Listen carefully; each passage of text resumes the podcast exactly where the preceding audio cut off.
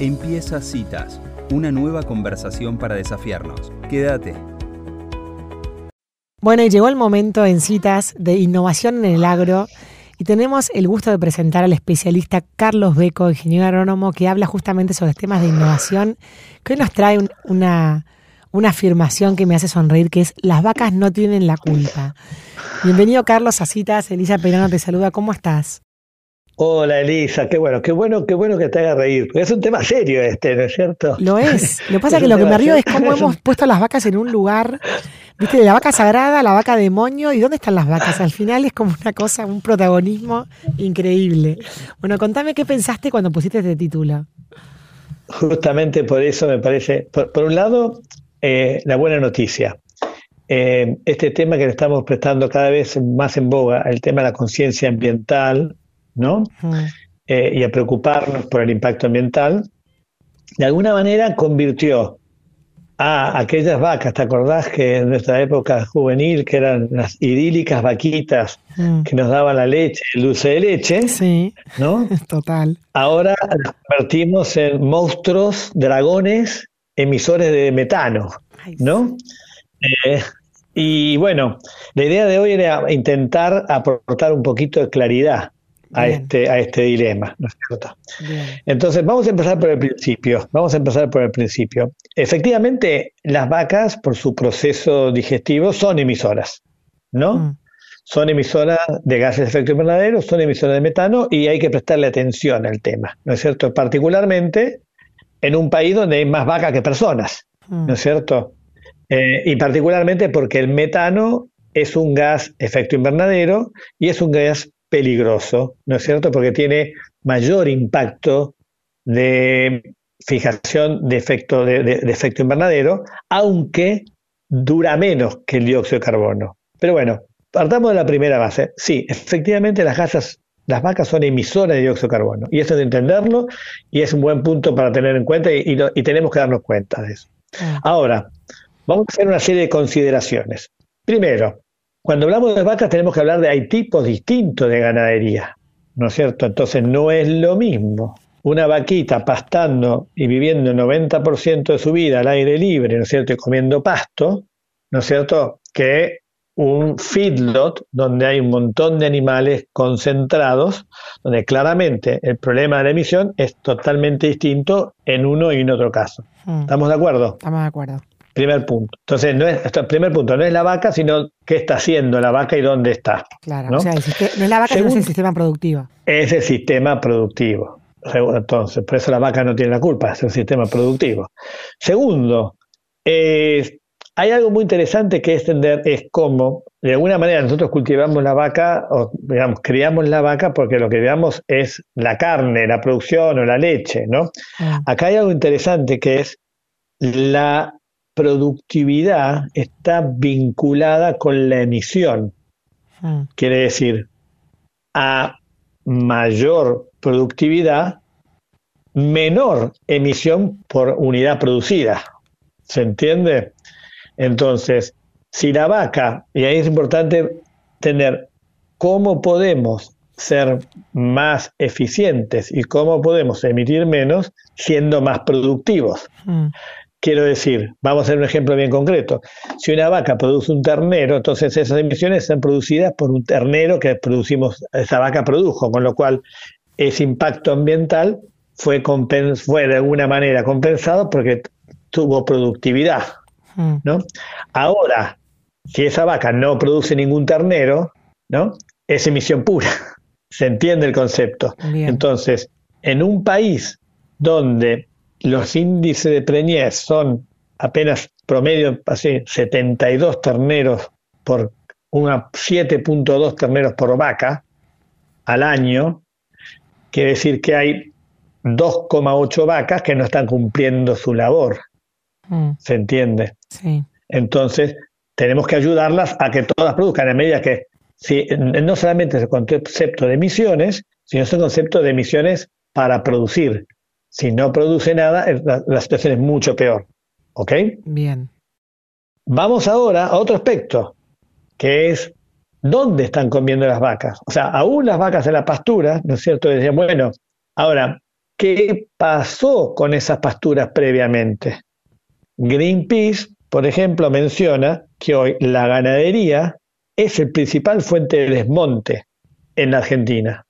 Entonces, no es el problema la vaca de vuelta, sino lo que hicimos para darle lugar a esa vaca. Si desmontamos un monte, si para producir esa ganadería estamos haciendo deforestación, definitivamente tenemos un impacto en el ambiente horrible, pero no es culpa de la vaca, es culpa de que dejamos, para hacerle lugar a la vaca, dejamos, destruimos un monte. Esto entonces sí, hay que prestar atención justamente a dónde producimos y por qué tenemos que desmontar para seguir produciendo ganadería. Ahora, el 50% de las vacas en Argentina están en pastura natural, donde nunca hubo desmonte. ¿Se entiende la situación? Mm. Entonces, no es la, no es la vaca, sino cómo llegó la vaca hasta ahí. ¿No es cierto? Si la vaca fue el factor para movilizador del desmonte, horror. Pero si las vacas están en un campo natural donde siempre hubo, siempre hubo pastura, no es el mismo efecto. ¿Está claro?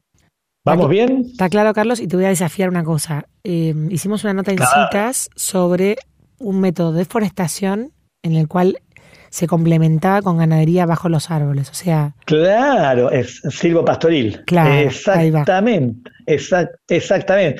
Entonces, en esta línea iba a ir ahora. Ahora, ¿por qué tiene que ser monte o vacas? Y no monte y vacas. Esos son los paradigmas que tenemos que cambiar.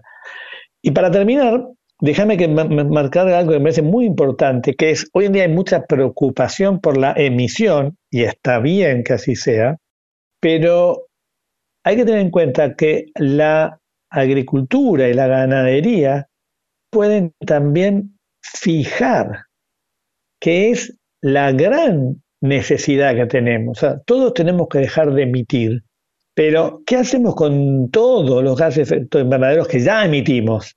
Alguien tiene que traer de vuelta. Y he aquí que las vaquitas, bien manejadas, pueden ser claves para sistemas que fijen carbono, lo que se llama ganadería regenerativa. Entonces, Está comprobado que el sistema ganadero bien manejado con las vaquitas puede ser la solución para fijar dióxido de carbono. ¿Se, entiende? O sea, ya no o sea, las vacas van a seguir emitiendo, pero gracias a las vacas, el sistema de la pastura, la biomasa que se genera, las raíces que genera, bien manejado, es fijador. O sea que el balance neto empieza a ser positivo. Y este aquí, entonces, que la vaca, la villana vaca, puede convertirse en la heroína, porque gracias a esos sistemas pastoriles, ¿cierto? Bien manejados, donde las vacas cumplen un rol ecológico, ¿no es cierto? Y se alimentan de la biomasa producida, pero la biomasa producida es mucho mayor que la emisión de las vacas.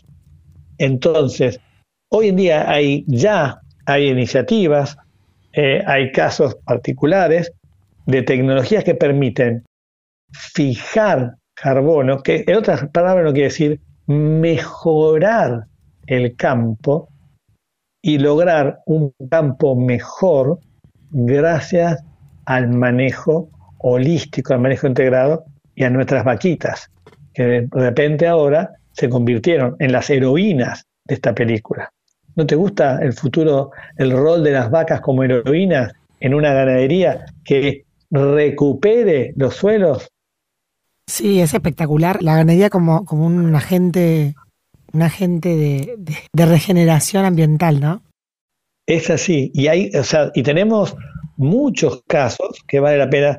Ahí les voy a destacar rápidamente. OBIS 21, una ONG que se dedica particularmente a enseñarle a los productores a producir ganadería en un ambiente mejorando el suelo. Ellos son, están vinculados con el Instituto Savory de un productor, un agricultor, productor de Zimbabue, muy interesante, muy interesante, iniciativas como la de Roots, ¿no? Roots es un, está el hijo del fundador del Instituto Seibury, ha desarrollado un programa que ya está vendiendo bonos de carbono producidos a partir de sistemas ganaderos regenerativos. Mm. O sea, mira, mira, y productores ganaderos que empiezan a apostar a este sistema donde la Argentina puede convertirse en una enorme fijadora de dióxido de carbono, de gases de efecto invernadero, y desarrollar suelos y dejarlos mejores que, que cuando, cuando arrancaron. Mirá, qué importante de vuelta estas vaquitas transformadoras del ambiente. Sí, me parece espectacular, Carlos, porque la, ganadería regenerativa creo que es un cambio de paradigma muy, muy profundo.